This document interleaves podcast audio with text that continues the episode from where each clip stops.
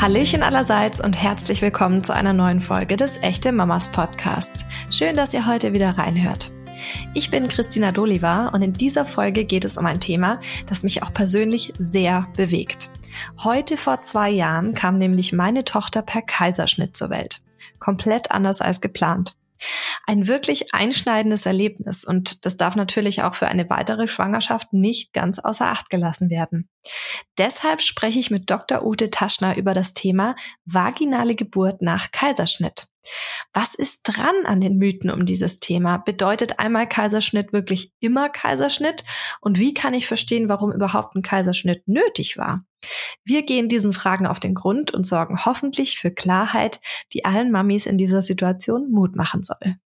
Hallo liebe Ute, schön, dass du heute bei mir im Echte Mamas Podcast zu Gast bist. Ich habe dich ja gerade schon mal kurz vorgestellt, aber erzähl doch bitte selber nochmal, wer du bist und was du so machst. Ja, hallo und erstmal herzlich willkommen an alle, die jetzt mithören. Ich freue mich mega, äh, dass ich heute hier sein darf.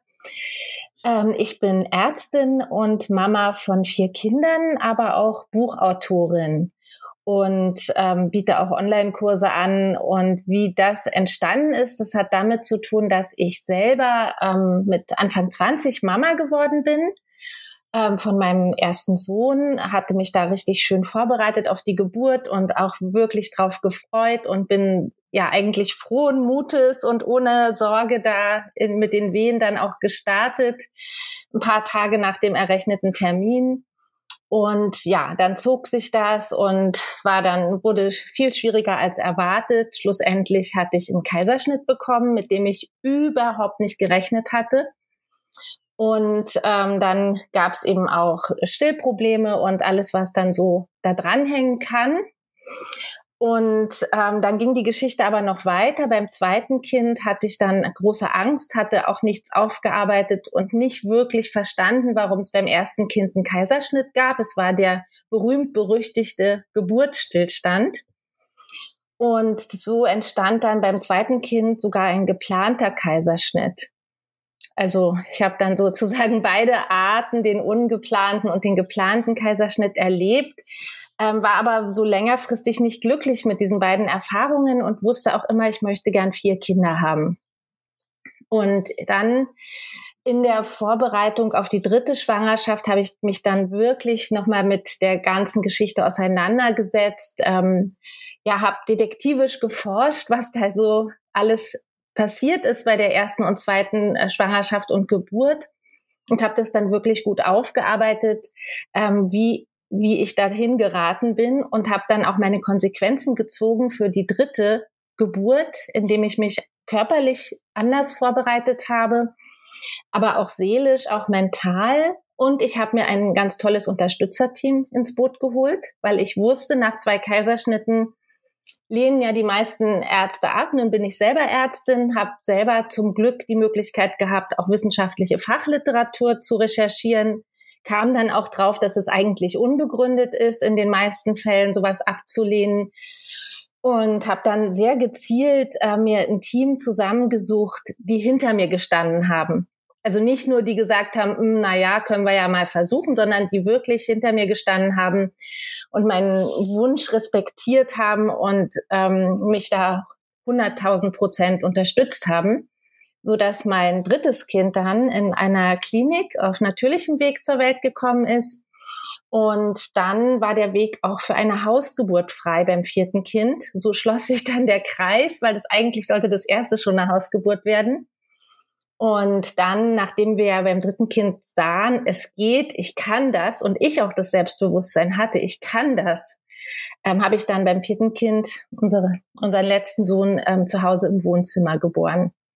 Und daraus ist eben ganz viel entstanden für Mamas, weil ich gesehen habe, ja, vor welchen Herausforderungen man steht, was man da alles so zu hören bekommt, wie egoistisch man sei und was auch immer, ja, irgendwelche Scheinargumente, was alles warum nicht geht. Und dann habe ich gesagt, okay, da muss ähm, Information her. Ich hatte dann beim ersten Buch auch eine ganz tolle Co-Autorin, die selber auch so einen ähnlichen Weg wie ich gegangen ist. Und später ist dann sogar noch ein Kurs für Mamas entstanden, weil ich gesagt habe, ich möchte Mamas wirklich gut unterstützen, damit jeder, der das möchte, auch diesen Weg gehen kann. Das ist eine total schöne Geschichte. Ich habe dir gerade wirklich super gerne zugehört und finde es auch einfach bemerkenswert, dass du da an dem Wunsch festgehalten hast, weil viele äh, lassen sich ja dann durch, sage ich mal, Stimmen von außen auch sehr verunsichern. Da kommen wir auch später noch dazu. Aber ja, dass du da äh, quasi dann auch so beharrlich geblieben bist, hat sich ja letzten Endes ausgezahlt. Und du hast ja im Prinzip dann jetzt jede Art der Entbindung erlebt, die man so erleben kann. Ja. Äh, und ich denke, man kann wahrscheinlich sagen, also, äh, dass die Geburt von einem Kind an sich immer natürlich ein schönes Ereignis an sich ist, ist klar. Ähm, aber wahrscheinlich hast du die letzte Entbindung dann als die schönste erlebt, oder? Was würdest du sagen? Die schönste und die längste. also es ging wirklich, es ging wirklich los. Aber ich weiß noch, wir hatten, mein Mann wollte eigentlich noch wegfahren an dem Wochenende, weil ich immer über den Termin gegangen bin und wir haben gesagt, ach, das ist dieser errechnete Termin, da kommt sowieso nie ein Kind. Und ich hatte noch Elternsprechtag an einem Freitag und dann ähm, bin ich tatsächlich ähm, noch zu diesem Elternsprechtag gegangen, so wirklich an diesem Geburtstermin. Und alle fragten so, ja, und kommt's bald? Und ich habe wen veratmet und habe dann so gesagt, hm, ja, mal gucken. und dann ging es aber wirklich richtig lange noch bis Sonntagnacht noch. Also oh, ja, Sonntagnacht um vier, also Sonntagmorgen um vier kam er dann endlich. Also es hat lange gedauert, aber es war auch irgendwie eine ganz sanfte Geburt. Also sanft, so sanft wie eine Geburt sein kann, aber eben lang und mit großen Wehenabständen. Ich konnte jederzeit alles ähm, veratmen. Ich war Herr der Situation oder Herrin, muss man ja sagen. Und hatte eben da auch da ein ganz, ganz tolles Team von einer befreundeten Ärztin und einer Hebamme, die mich da begleitet haben zu Hause. Voll schön. Jetzt ist es ja so, also du hast ja gerade von deinen äh, vier Kindern berichtet und bist ja auch im Prinzip durch deine eigene Erfahrung auch zu deinem Thema gekommen. Hättest du dir zu dem Zeitpunkt, als es dir so ergangen ist, denn gewünscht, beziehungsweise ist dir da aufgefallen, dass es hinsichtlich dessen noch gar nicht so viel Unterstützung und Möglichkeiten damals gab? Also war das schwierig für dich, eben diese Unterstützer zu finden, von denen du vorhin auch gesprochen hast und ähm, was hat man heute gegenüber damals vielleicht für Vorteile auch? Also ganz am Anfang, und da möchte ich auch mal alle Mamas in Schutz nehmen, die beim ersten Kind, wie man so schön sagt, blauäugig da reinlaufen. Also wenn mir irgendeiner gesagt hätte, beim ersten Kind bereite dich auch auf einen Kaiserschnitt vor, dann hätte ich wahrscheinlich gesagt, nee, Quatsch, warum denn? Ich krieg ja keinen. Mhm. ja, ja. kenne ich ja, irgendwoher. Also, ja, also das, und es ist ja auch gut so, dass man so positiv da reingeht, ja. Ähm, aber jetzt tatsächlich zu diesem Thema Geburt nach Kaiserschnitt, da gab es ganz, ganz wenig in der Phase, wo ich mich damit beschäftigt habe. Und es war tatsächlich so, dass die Katrin Scheck ist ja Mitautorin meines ähm, dieses ersten Buches, das haben wir ja zusammengeschrieben. Die ist ja Mama und ist eben auch diesen Weg gegangen. Und da haben wir wirklich das Ganze aus allen Ecken und Enden zusammengekratzt, die Informationen. Und wir haben ähm, ähm, auch englischsprachige Literatur dann ganz viel gesucht. Es gab eine deutsche veraltete Leitlinie, die schon gar nicht mehr gültig war. Da stand aber schon drin, dass eine Geburt nach zwei Kaiserschnitten nicht ausgeschlossen sein muss. Da haben wir schon gesagt, aha, okay, wir hatten ja beide zwei Kaiserschnitte. Ist ja schon mal ein erster Anfang. Aber tatsächlich gab es ganz wenige Kliniken, die das unterstützt haben nach zwei Kaiserschnitten. Ich erinnere mich eben auch an meine eigene Tätigkeit. Ich habe ja auch jahrelang in der Geburtshilfe gearbeitet. Und ich erinnere mich an eine Frau, die kam zu uns in die Poliklinik, die hatte schon drei oder vier Kinder und hatte unter anderem zwei Kaiserschnitte und ein oder zwei natürliche Geburten. Eine davor, eine danach, glaube ich. Und ich höre noch meinen Oberarzt, also wenn eine Frau einen Kaiserschnitt hatte, musste die immer in so eine Spezial-Oberarzt-Sprechstunde. Ich saß mit dabei. Dann hat er gesagt, naja, aber eigentlich machen wir ja wieder einen Kaiserschnitt. Und die Frau hat aber gesagt, aber ich habe doch schon mal geboren. Ja, dann kommen Sie aber bei der ersten Wehe sofort in die Klinik. Das ist ganz gefährlich, aber wir machen das. Und dann, das, das mhm. hatte ich immer so im Hinterkopf, auch als ich selber dann mit dem dritten Kind oder mich mit der dritten Schwangerschaft auseinandergesetzt hatte. Ja. Und Sowas kreist darum. Also von ähm, die, das Risiko, dass die Gebärmutter reißt, liegt bei 20 Prozent. Bis kommen sie bei ersten, allererste Wehe in die Klinik. Da muss man sich auch fragen, wann soll denn die sein, diese erste Wehe? Meistens mhm. hat man ja mhm. in der Schwangerschaft schon Vorwehen. ist ja eigentlich Welche zähle ich jetzt als die erste? Welche ist es denn? Die erste Presswehe vielleicht? oh Mann, okay. Und, ähm, und da war es wirklich so auch das Drumherum. Also ich habe mich dann ja auch damit beschäftigt, wie ist denn die Beckendynamik? Äh, ich war dann bei einer Kraniosakraltherapeutin, habe gesagt, schau bitte mal drauf, ob mein Becken, die Knochen sich gut bewegen können. Die geben ja auch nach in der, während der Geburt und interagieren auch mit dem Kind. Ich war bei einer Psychotherapeutin und habe gesagt, wie ist mein Mindset? Kann man da noch irgendwelche Blockaden erkennen? Das würde ich heute nicht mehr machen, aber damals habe ich gesagt, ich lasse nichts unversucht. Ja. Mhm. Und ähm, ja, ich habe sehr auf meine Ernährung tatsächlich geachtet, weil mein erstes Kind sehr groß und schwer war. Die anderen waren dann ein bisschen leichter. Also wirklich auf körperlicher Ebene, auf mentaler, auf Ernährungsebene und alles eben selbst, sag ich mal, recherchiert und dann auch immer mit dieser Unsicherheit. Ne? Der eine schreibt das, der andere schreibt das. Ich habe es dann ausprobiert und habe gesagt, mhm. okay, es, es gibt keine Anleitung. Und das das alles zusammen, das mit wissenschaftlicher Fachliteratur, damit die Frauen eben auch was zu argumentieren haben. Das steckt jetzt alles in diesen Büchern drin. Also eine Frau, die heute das Thema angeht, die findet das alles ganz kompakt in diesen Büchern schön übersichtlich aufgearbeitet und kann dann natürlich noch sagen, Mensch, also Ernährung ist jetzt bei mir Thema, da gehe ich jetzt in die Tiefe, dann mhm. muss sie sich natürlich extra nochmal an Spezialisten wenden. Ja, also da ist jetzt ein sehr viel breiteres Wissen in der Welt. Und ich habe eben auch beobachtet, dieses Thema Geburt nach zwei Kaiserschnitten, das ist nicht mehr so abgefahren wie damals, als ich das angestrebt habe. Also mhm. heute bieten das sehr viel mehr Kliniken an und ich glaube eben auch dadurch, dass das durch Social Media auch das erste Buch da schon viel besprochen wurde, dass schon so ein bisschen mehr so eine Selbstverständlichkeit bei den Müttern auch da ist, danach zu fragen und die Kliniken öffnen sich zunehmend. Also heutzutage ist so die Geburt nach drei Kaiserschnitten noch so selten, wie das bei mir damals nach zwei Kaiserschnitten war. Mhm. Super spannend. Also das ist ja auch genau mein Thema.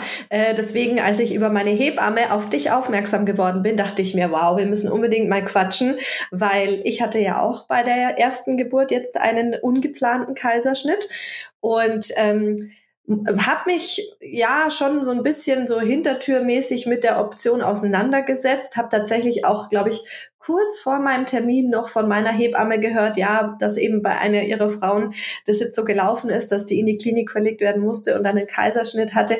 Dann dachte ich mir, ach, das wäre ja die allerletzte Option und bei uns kommt das ja bestimmt nicht dazu und das, also das wäre ja so, sag ich mal, das, das der Worst Case, der eintreten kann, ne? Ähm, ist dann eingetreten, blöderweise. Und äh, ich habe auch tatsächlich im engeren Familienkreis äh, zwei Mamas, die jeweils drei Kaiserschnitte hatten. Eine davon hätte sich sogar eigentlich fünf Kinder gewünscht und hat dann aber keine weiteren mehr bekommen, weil man gesagt hat zu der Zeit, dass das zu gefährlich ist, nach drei Kaiserschnitten nochmal schwanger zu sein. Und es ist, also ich finde es einfach schön, dass heutzutage auch eben dieses Wissen ausgereifter ist, dass es mehr Studien oder eine größere, breitere Studie Studienlage dazu gibt, einfach auch zu sagen, es gibt da Möglichkeiten und einmal Kaiserschnitt heißt nicht immer Kaiserschnitt. Und wie ist es denn jetzt grundsätzlich? Also wenn man jetzt die Frauen betrachtet, die auf dich zukommen oder sag ich mal auch deine Hilfe in Anspruch nehmen, was ist denn da primär so der äh, größte Angstgedanke beziehungsweise die größte Herausforderung, mit was die zu dir kommen? Also das sind meistens zwei Gedanken. Der erste Gedanke ist, dass es wieder ein Kaiserschnitt wird und wieder ungeplant und unerwartet. Ähm, und dann, dass sie mit den Wehenschmerzen nicht klarkommen. Also das ist oft Thema, dass wir drüber sprechen, was kann man denn da machen, wie kann man denn damit klarkommen. Ähm, tatsächlich ähm, äh, mit am belastetsten sind Frauen, wo eigentlich unklar ist, warum es zum Kaiserschnitt gekommen ist. Also die einfach einen Geburtsstillstand hatten ähm, und dann nicht wissen, was wie, wieso ist das nicht mehr weitergegangen? Weil das kann sich ja wiederholen. Also das ist dann zumindest die Angst. Was mache ich denn, wenn das wieder so wird? Ja. Und das empfehle ich allen, würde ich auch dir empfehlen, wenn es bei dir Thema ist, wirklich nochmal mit deiner Hebamme diese Geburt durchzugucken, zu gucken, gab es vielleicht irgendwelche Interventionen oder Eingriffe in der Klinik ja, also was, was hat wann, wo, wie reingespielt, das nochmal zu rekonstruieren. Nicht immer, aber manchmal kommt man auf so Punkte. Ich habe das schon öfter mal gehabt bei Frauen. Da gucken wir dann das, ähm, das Geburtsjournal an und dann ähm, sieht man bis zu einem bestimmten Punkt ist alles gut gewesen. Und dann gab es plötzlich einen Arztwechsel oder einen Hebammenwechsel oder es, es gab eine kleine Auffälligkeit und man hat dann ein Medikament gegeben oder irgend so kleinere Dinge. Oder die Frau hat gesagt, also irgendwer ist reingekommen und hat was gesagt. Und dann kann das so ins Stocken geraten, dann kann es zu einer Interventionskaskade kommen. Und sowas aufzuspüren und zu gucken, ist dann ganz wichtig. Ja, und dann eben auch, also wenn es Faktoren gegeben hat, zum Beispiel auf Seiten des Kindes, wir wissen, das Kind hat eine Fehlbildung oder das Kind ist krank oder die Mutter ist krank. Dann gucken wir natürlich ganz gezielt, ähm, wie ist es beim nächsten Kind. Es wird sicherlich, wenn das am Kind gelegen hat, ist es ein neues Kind, ein anderes Kind, wo man immer wieder sagen kann, hey, du startest quasi nochmal von vorn. Du hast einen gewissen Rucksack natürlich mit der Kaiserschnittnarbe erstaunlicherweise ist das, diese Narbe bei vielen Frauen gar nicht so sehr im Fokus der Befürchtungen, aber oft bei den Ärzten. Dass die dann anfangen, die Narbe auszumessen oder die Frau irgendwie zu warnen und ängstlich werden. Und das überträgt sich dann auch auf die Frau. Also da haben wir oft auch das Thema zu schauen, wie können wir, wenn da jetzt schon Ängste während der Schwangerschaft geschürt worden sind, kann man, wie kann man das rational angucken? Sind die berechtigt? Wie gehen wir damit um? All solche Dinge schauen wir dann an. Ja, das, äh, das ist ja auch total wichtig. Du hattest ja auch schon mal angesprochen, beziehungsweise ist ja nicht nur die Vorbereitung von der Mama an sich da ne, ne, ein wichtiger Faktor, sondern natürlich auch von den Geburtshelfern an sich, weil da natürlich durch kleinste Nebensätze, die teilweise mal fallen, ganz, ganz viel an, also geschürt werden kann, was eigentlich gar nicht äh, nötig ist. Also nur mal als Beispiel, das ist aber auch ganz, ganz witzig, weil meine Hebamme hat damals gesagt, äh, irgendwie so drei Wochen vor ET, ja, ähm, die liegt jetzt schon in Startposition. Ich glaube, das dauert nicht mehr lang. Das wird der Flutscherle, das dauert nicht mehr lang. Und dann dachte ich mir so, was? sind doch noch drei Wochen. Ich habe doch jetzt eigentlich noch Zeit. Ich muss noch Sachen organisieren, dies, das. Und war dann im ersten Moment so voll schockiert, weil ich gedacht habe, das kann doch jetzt noch nicht losgehen. Und innerlich hat mich das dann auch ein bisschen gestresst. Also ich habe ja das dann im Nachgang natürlich auch gesagt, du, diese Aussage, das war nur so ein kleiner Nebensatz, sie weiß. Aber mich hat es total in Anführungszeichen unter Druck gesetzt, weil ich gedacht habe, oh Gott, äh, bei jedem kleinen Ziepen dachte ich, so jetzt geht's los, jetzt geht's aber los. Aber heute Abend ist es dann soweit und was ist ich was. Äh, und da kann man tatsächlich, glaube ich, bei den Geburtshelfern auch sehr, sehr viel bewirken. Und das hast du dir, glaube ich, auch mit auf die Fahne geschrieben, oder? Ja, also das ist für mich auch ein ganz, ganz wichtiges Thema, die Macht der Sprache.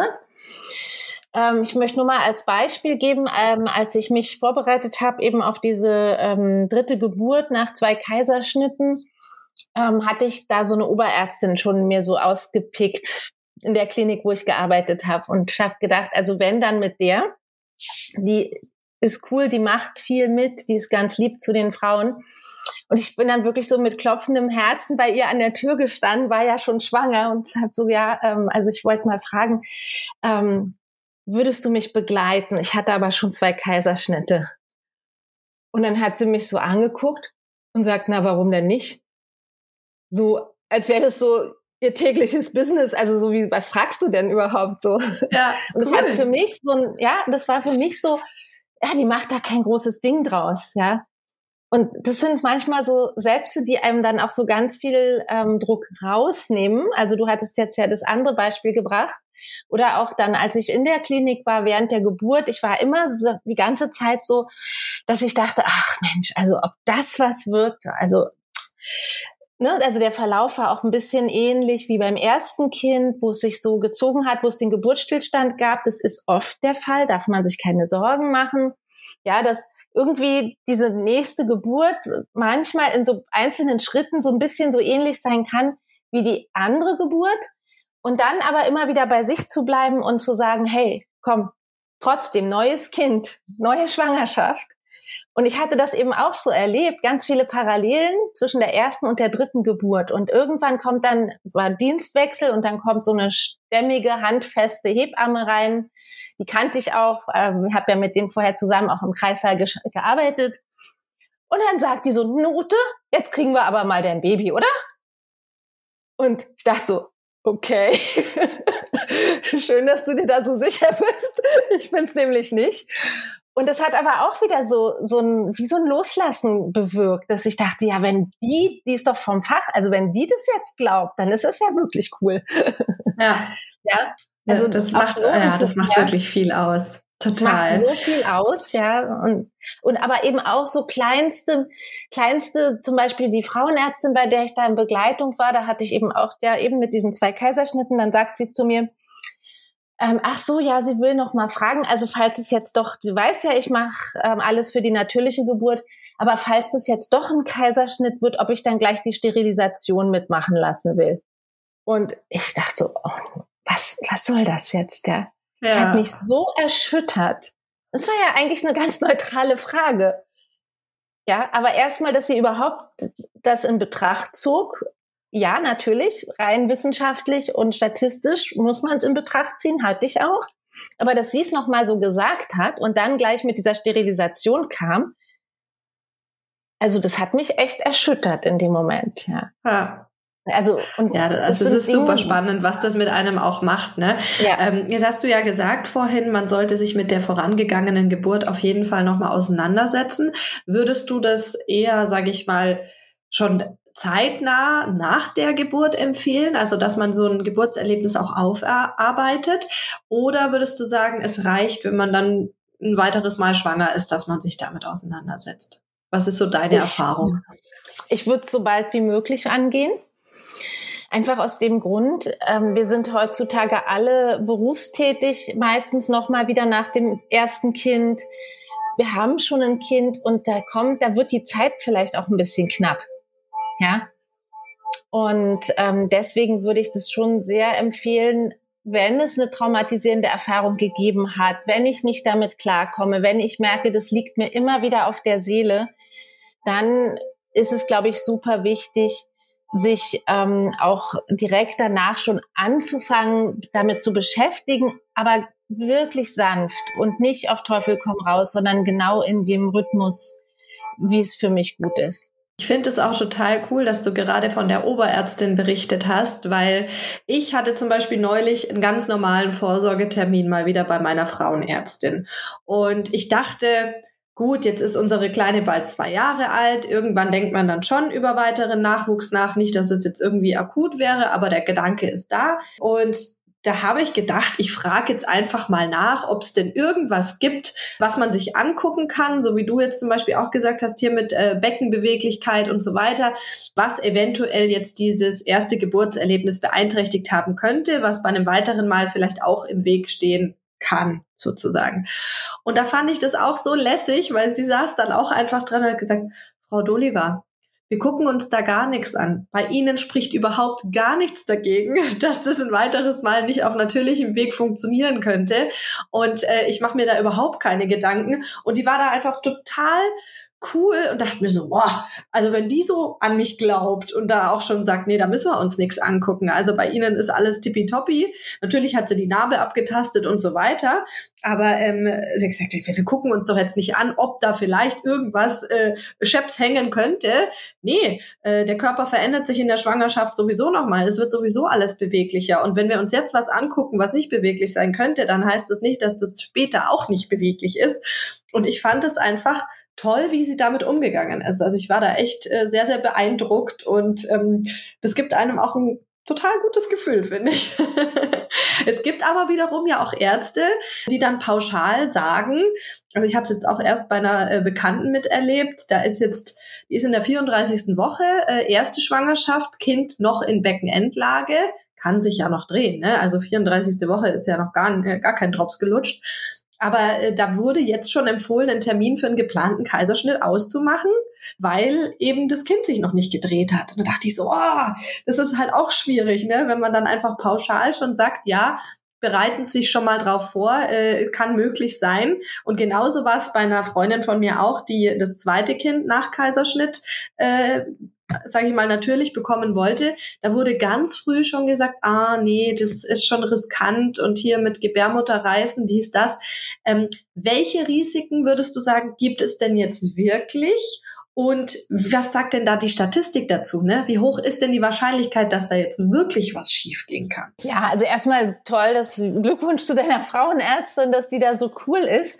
Ähm, das führt uns vielleicht ganz kurz vor den Risiken noch zu den unnötigen Untersuchungen in der Schwangerschaft oder vor einer erneuten Schwangerschaft. Es gibt nämlich tatsächlich viele Ärzte, die dann, wenn das wenn es einen Geburtsstillstand gab, ein Beckenröntgen machen und dann ist es so, dann kommt halt öfter mal raus, das Becken ist zu eng.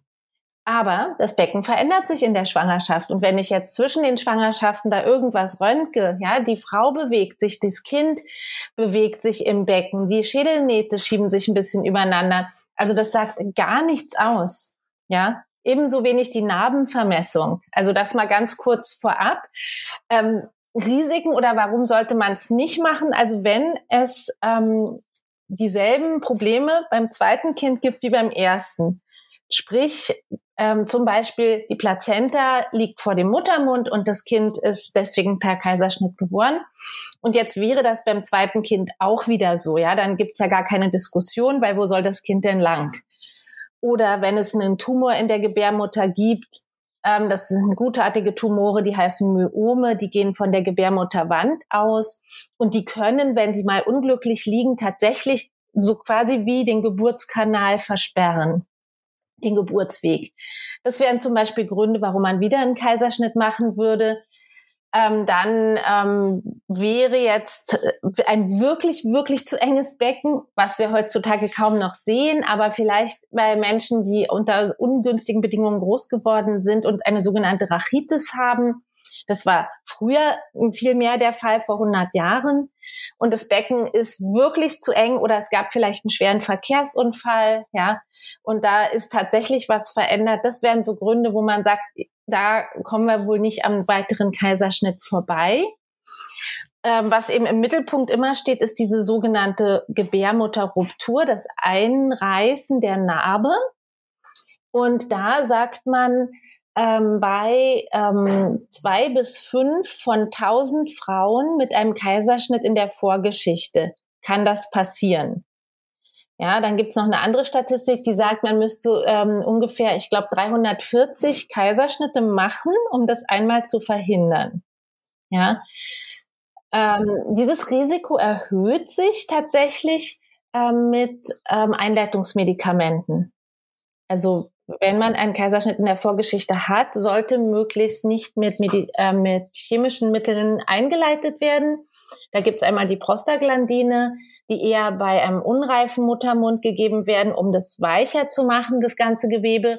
Und dann gibt es das Oxytocin, was eben meistens dann gegeben wird, wenn der Befund schon etwas weicher ist, ein bisschen schon in Richtung Geburtsfortschritt aussieht. Beide können das Risiko dass die Gebärmutternarbe nicht standhält, etwas erhöhen. Vor allen Dingen in Kombination. Also das sollte man möglichst weglassen. Es gibt aber auch sogenannte Ballonkatheter und so kleine Stäbchen, ähm, die auch in, eingelegt werden können und auch so eine gewisse Reizung verursachen, aber kein erhöhtes Risiko aufweisen, dass die Gebärmutter ähm, an der Naht Narbenstelle einreißen könnte. Das ist spannend, das muss ich mir auf jeden Fall merken, dass das bei uns irgendwann mal wieder der Fall sein sollte. Also kann man ja grundsätzlich sagen, ich meine, dass das Ganze möglich ist, eine natürliche vaginale Geburt nach einem Kaiserschnitt, das hast du ja jetzt mit äh, zwei Kindern auch schon unter Beweis gestellt. Wie ist es denn, wenn ich jetzt merke, ich habe mit meinem Frauenarzt zum Beispiel nicht den Support, den ich mir vorgestellt habe. Also, äh, dass da wirklich sehr viel Gegenargumente kommen, obwohl jetzt, sage ich mal, nicht diese Risikofaktoren, die du aufgezählt hast, äh, relevant sind bei mir. Was kann ich denn da machen? Ja, also ich glaube da immer, dass man Menschen nicht zu ihrem Glück zwingen kann. Und ich kann einen Arzt, der skeptisch ist, der vielleicht ängstlich ist, vielleicht aus gutem Grund, vielleicht hat der, der Arzt oder die Ärztin schon irgendeine Katastrophe erlebt mal irgendwann. Ja, und überträgt das jetzt auf alle weiteren Schwangeren. Ähm, ich würde tatsächlich zu einem Arztwechsel raten, wenn denn, wenn möglich. Oder eben so wenig wie möglich mit dem Arzt darüber sprechen. Weil immer, wenn man bei jeder Konsultation immer wieder diese demoralisierenden Sätze hört und immer wieder entmutigt wird, das macht ja auch was mit der Psyche. Ja, und deswegen würde ich mir vielleicht sogar dann schon vor einer erneuten Schwangerschaft, wenn ich merke, der fängt schon vor der Schwangerschaft vielleicht an, na ja, und mal gucken oder gleich nach der Geburt, na ja, dann wird das nächste Jahr wahrscheinlich wieder ein Kaiserschnitt. Ähm, dann würde ich tatsächlich empfehlen, ein gezielt auch einen Arzt zu suchen, der dem offen gegenübersteht. Es ist keine Garantie. Ich habe auch von Ärzten gehört, die am Anfang der Schwangerschaft gesagt haben, ja, alles kein Problem und im Laufe der Schwangerschaft dann lauter Gegenargumente gefunden haben, warum das jetzt nicht gehen soll. Aber nicht, also das würde ich schon empfehlen. Und ich kann da auch mal eine Geschichte erzählen von einer Frau, aus meiner Nachbarschaft. Ähm, die hat ihre Geburtsgeschichte in unserem ersten Buch veröffentlicht. Die hatte beim ersten Kind einen Kaiserschnitt wegen Geburtsstillstand. Und da war es eben auch so, dass der Arzt, die haben das Becken geräumt, dann haben sie gesagt, ja, das ist irgendwie quer und längs und sonst wie verengt. Und dann war sie wieder schwanger und dann hat ihr Arzt gesagt, ja, dann machen wir gleich den Kaiserschnitttermin. Und dann hat sie beim zweiten Kind tatsächlich auch den geplanten Kaiserschnitt gehabt, lief auch alles gut, sie war zufrieden. Und dann hat sie ja ihre Geschichte für unser Buch ähm, aufgeschrieben, als ein Beispiel von einer Frau, die eben zufrieden war mit ihrem zweiten Kaiserschnitt. Aber sie bekam das Buch geschenkt. Als Dankeschön, dass sie ihre Geschichte dort veröffentlicht hat. Und sie war zum dritten Mal schwanger. Und dann hatte sie mir auch schon erzählt, also da, das war ganz Anfang der Schwangerschaft. Sie hatte also schon den Kaiserschnitttermin fürs dritte Kind. Das war schon eingebucht sozusagen. Und dann hatte sie irgendwie Blutungen oder irgendeine kleinere Komplikation und war im Krankenhaus und hat das Buch mitgenommen zum Lesen. Und kam aus dem Krankenhaus raus und sagt, sag mal, Ute, also ich habe jetzt, glaube ich, schon den Grund gefunden, warum ich diesen Kaiserschnitt beim ersten Kind hatte. Und an wen hast du dich denn gewendet? Was hast du genau alles gemacht? Also kannst du mir hier Adressen nennen hier und also aus der Umgebung? Ja, und dann habe ich gesagt, ja, kann ich machen. Also wollte sie ja nicht irgendwie von ihrem Wunsch abbringen oder da mich reinmischen. Und habe ihr dann aber gesagt, also die und die und die Fachleute haben mich begleitet, kannst ja mal hingehen, schönen Gruß von mir sagen. Und dann hat sie tatsächlich das dritte Kind auf natürlichem Weg geboren. Völlig komplikationsfrei. Ja. Und da war wirklich, das waren die Ärzte, die ihr da solche Angst gemacht haben. Völlig, völlig grundlos. Und solche Geschichten, finde ich, machen aber jetzt auch wiederum Mut. Ähm, einfach auch zu sagen, man muss auch ein bisschen seiner Intuition vertrauen. Und wenn man selber auch der Meinung ist, man, man schafft das, man kriegt das hin, dann ähm, ist die Wahrscheinlichkeit natürlich deutlich höher, dass es dann auch tatsächlich äh, so kommt. Jetzt würde mich mal noch interessieren, und zwar haben wir ja vorhin darüber gesprochen, wann denn jetzt ein Kaiserschnitt tatsächlich Sinn macht, also auch bei, bei einer zweiten äh, Geburt sozusagen. Wie ist es denn jetzt beim ersten Kind? Weil ich natürlich jetzt bei meiner Bekannten im ersten Schritt total, ja nicht schockiert, schockiert ist jetzt das falsche Wort, weil ein Kaiserschnitt auch wenn man sich von vornherein dafür entscheidet, das ist ja alles völlig in Ordnung. Ich kann ja nur von meiner Erfahrung berichten, dass ich mir das so nicht nochmal wünschen würde, wie es gelaufen ist. Und dass da schon einiges auch traumatisch war. Deswegen, wenn ich dann höre, dass jemandem pauschal ein Kaiserschnitt empfohlen wird, nur weil jetzt das Kind in der 34. Woche noch in Beckenendlage liegt, da, da bin ich dann, das erzeugt bei mir so ein bisschen ein mulmiges Gefühl.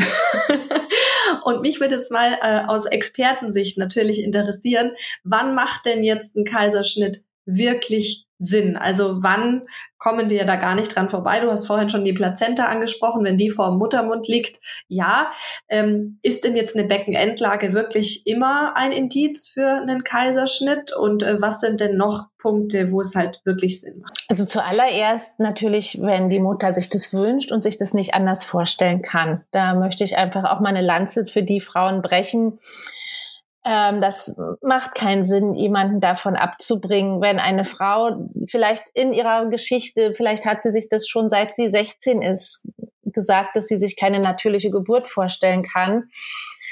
Da gibt's auch Studien, also Frauen, die große Angst vor der Geburt haben, wenn man die dann dazu zwingt, ähm, die Angst, die bleibt, ja. Also da, da gewinnt man nichts damit ähm, dann tatsächlich eben alles, wo mechanisch der ähm, Geburtsweg nicht passierbar ist für das Kind. Ähm, dann gibt es manche Fehlbildungen der Gebärmutter. Da gibt, das sind aber Einzelfallentscheidungen. Also es gibt ja so diesen sogenannten Uterus bicornis. Da gibt es so eine quasi die, da ist die Gebärmutter wie so in zwei Hörner aufgeteilt. Da gibt's manche Konstellationen, wo man vielleicht sagen muss, da sind Stellen sehr dünn an der Gebärmutter und deswegen ist es da vielleicht wirklich ein erhöhtes Risiko. Dann Frauen, bei denen Gebärmuttertumore, gutartige Tumore entfernt wurden, die Myome. Gerade wenn jetzt diese Myome, die können ja an unterschiedlichen Stellen sitzen. Wenn die ganz außen sitzen, dann ist es meistens so, dass die abgetragen werden können, aber der, Mus der muskuläre Bereich bleibt intakt. Aber wenn die in der Wand sitzen und quasi der Muskel da an möglicherweise sogar verschiedensten Stellen durchtrennt wurde beim Entfernen der Myome, dann äh, muss auch ein, bei, bei einem weiteren oder überhaupt beim ersten Kind auch ein Kaiserschnitt erfolgen, weil da gibt es zu viele Vorverletzungen ähm, der Gebärmutter. Das wäre zum Beispiel etwas, dann, ähm, wenn es ähm, akute Probleme gibt, wie zum Beispiel eine akute Ablösung der Plazenta, das kommt sehr selten vor, aber es kommt vor, dass die Frau meistens dann am Ende der Schwangerschaft plötzlich anfängt zu bluten und einen brettharten, man sagt brettharter Bauch, ja, so einen ganz harten Bauch bekommt. Also wer sowas mal bei sich merkt, bitte auf dem aller, aller schnellsten Weg in eine Geburtsklinik, nicht irgendein Krankenhaus, wirklich ganz schnell in eine Geburtsklinik, wo sofort ein Notkaiserschnitt gemacht werden muss. Ja, das wäre so ein Grund, also es gibt noch ähm, einige andere Gründe, auch während der Geburt zum Beispiel, wenn es einen dauerhaften Abfall der kindlichen Herztöne gibt, wäre ein Grund. Ein Nabelschnurvorfall wäre ein Grund oder eine akute sogenannte Präeklampsie. Also das ist ja diese sogenannte Schwangerschaftsvergiftung, wo dann bestimmte Blutwerte plötzlich ansteigen und da sind Mutter und Kind dann auch in großer Gefahr. Da wäre auch ein Kaiserschnitt notwendig eher dann so diese ungeplanten. Beckenendlage ist abhängig davon ähm, auch ein bisschen, wie die Mutter sich das selber vorstellen kann. Grundsätzlich möglich. Je nachdem, wie das Kind liegt, da wird dann eben gemessen, wie groß ist das Kind, ist es proportioniert. Da kommt ja zuerst, wird ja der Steiß geboren. Und wenn zum Beispiel die Beinchen hochgeklappt sind, dann ist der Umfang, kann man sich ja vorstellen, vom Po ein bisschen breiter. Und da ist es dann auch möglich. Aber wenn zum Beispiel die Füßchen so nach unten zeigen, ja, und quasi als erstes raus wollen, das wäre dann auch ein Grund für einen Kaiserschnitt. Aber in der 34. Woche einen Kaiserschnitt zu planen, finde ich super schwierig, weil das Kind kann sich noch drehen. Ich habe zwei Schwangerschaften gehabt mit zwei Kindern, die in der 35. Woche sich beide gedreht haben. Also das kann ich nicht ganz nachvollziehen. Das finde ich aber ich, du weißt nicht, was die Mama erzählt hat, ja. Es gibt ja Mütter, die, die signalisieren dann ihrem Arzt, dass sie eine Präferenz eigentlich für den Kaiserschnitt haben und eigentlich nur darauf warten, dass es noch einen zusätzlichen Grund gibt. Vielleicht, weil sie sich nicht trauen zu sagen, sie wollen einen Kaiserschnitt haben.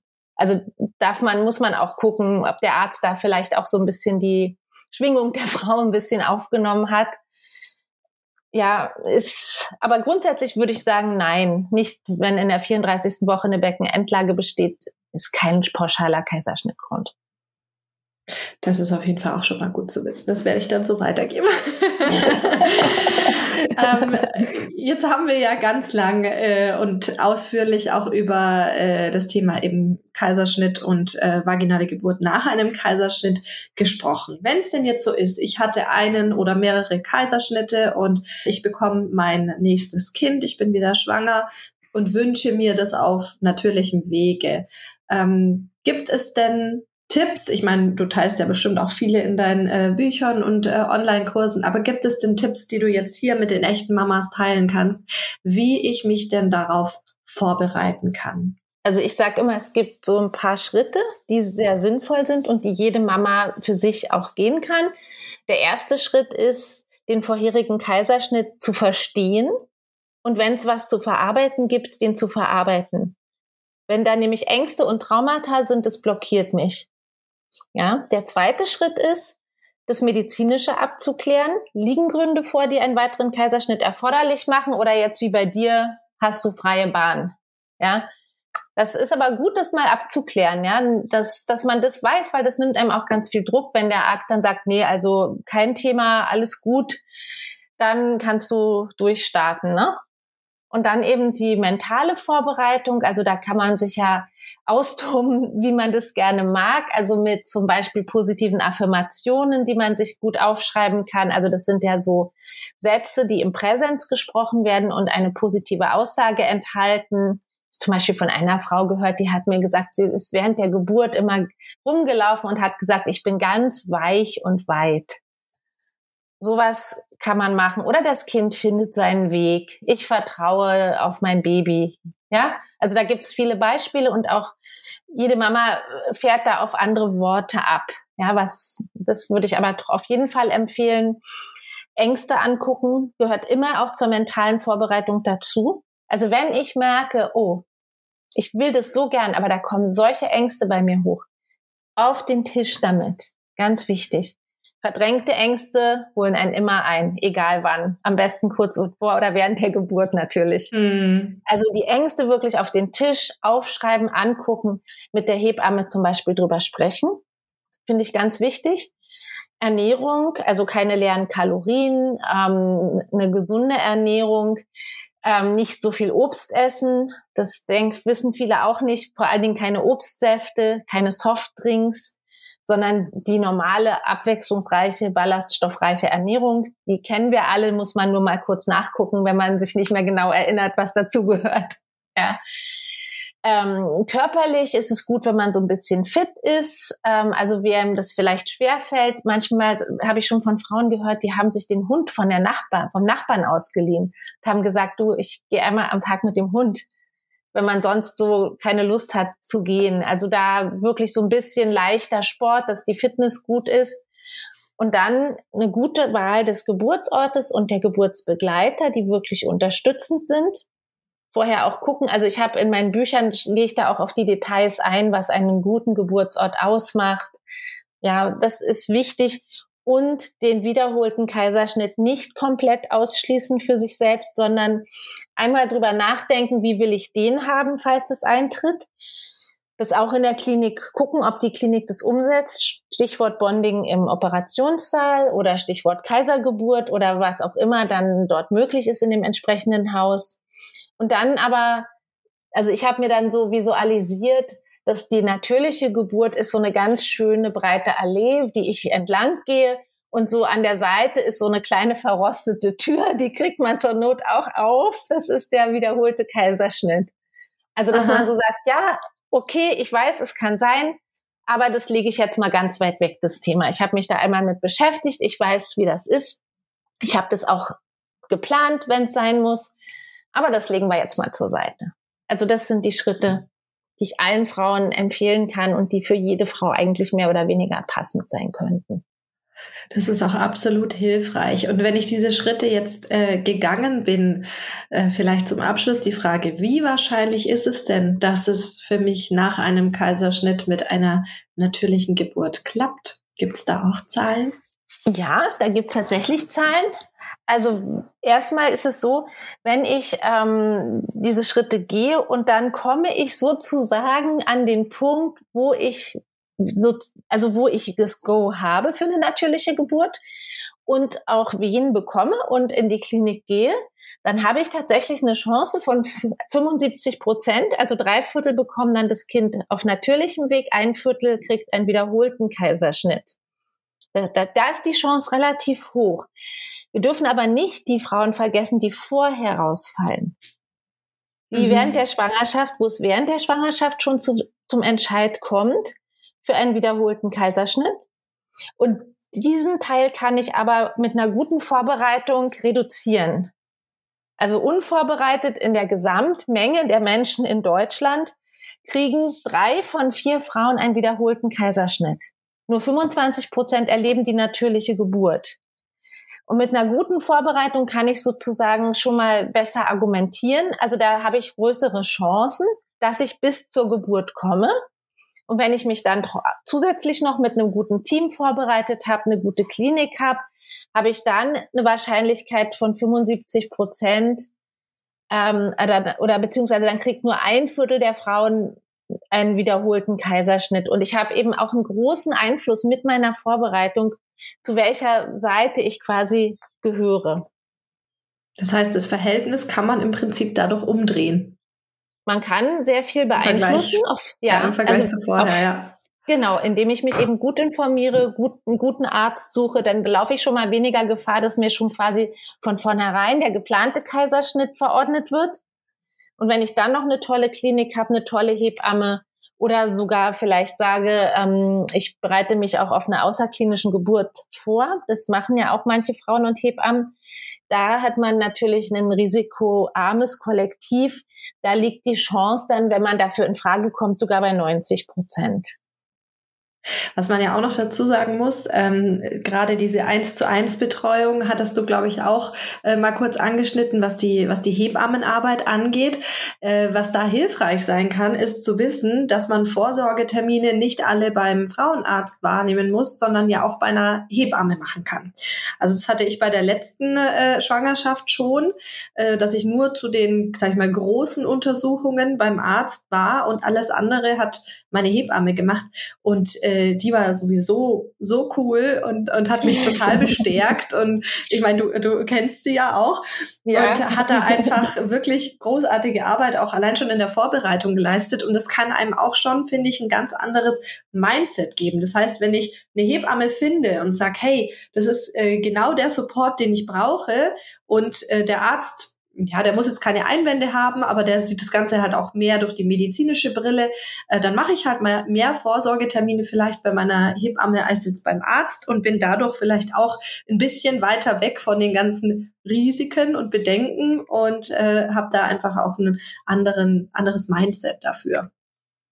Ja, absolut. Also nicht nur ein anderes Mindset, sondern eine Hebamme hat eben mehr den Blick auf das Gesunde, hat viel den Blick auf den Ressourcen, die jede Frau ja hat, während der Arzt eher den Blick auf das Pathologische hat. Und das formt natürlich auch das Mindset, ob jetzt nur geguckt wird, ah, mal gucken, ist das in Ordnung? Und dann wird dieses und jenes ausgemessen. Und wenn du ähm, eine Vorsorge bei einer Hebamme hast, die stärkt dich auch ganz anders, ja hat vielleicht auch viel mehr Zeit, kann auf Ängste und Unsicherheiten anders eingehen. Und so bedingt sich das auch ein bisschen gegenseitig. Schön. Wunderbar. Jetzt sind wir schon am Ende von dieser Folge angelangt. Da waren jetzt wirklich super, super viele tolle äh, Erfahrungsberichte und auch Infos mit dabei. Lieben Dank schon mal an der Stelle. Hast du jetzt zum Abschluss noch was, was du gerne an die echte Mamas Community zu dem Thema loswerden möchtest? Vielleicht einen Satz für die Mamas. Geh deinen Weg. Das mach mal. vielen, vielen Dank, Ute. Total cool. Ähm, super, super, super, dass du uns äh, da diesen Einblick gewährt hast. Ich hoffe, wir dürfen auch mal wieder auf dich zukommen, wenn es zu diesem Thema Fragen gibt aus der Community. Beantworten wir ja auch immer Fragen, die uns gestellt werden. Und ja, dann freue ich mich schon vielleicht aufs nächste Mal mit dir und wünsche dir jetzt noch einen ja. wunderbaren Tag. Super, ich freue mich auch. Mach's gut, tschüss. Du auch. Tschüss. Mich persönlich macht das Thema immer noch sehr emotional und dennoch kann aus gutes Fachwissen mehr Sicherheit und Mut geschöpft werden, es bei einer nächsten Geburt nochmal auf natürlichem Weg zu probieren, wenn das der größte Wunsch der Mutter ist. Wenn ihr jetzt auch einen Vorschlag für einen Podcast-Gast, eine Frage oder Feedback für uns habt, schickt uns doch gerne eine Sprachnachricht per WhatsApp an 0176 465 42263 oder meldet euch per Mail an podcast.echtemamas.de. Ich bin gespannt auf euer Feedback und freue mich jetzt schon auf die nächste Folge. In der Zwischenzeit wünsche ich euch wie immer eine schöne Woche und verabschiede mich bis zum nächsten Mal. Tschüss!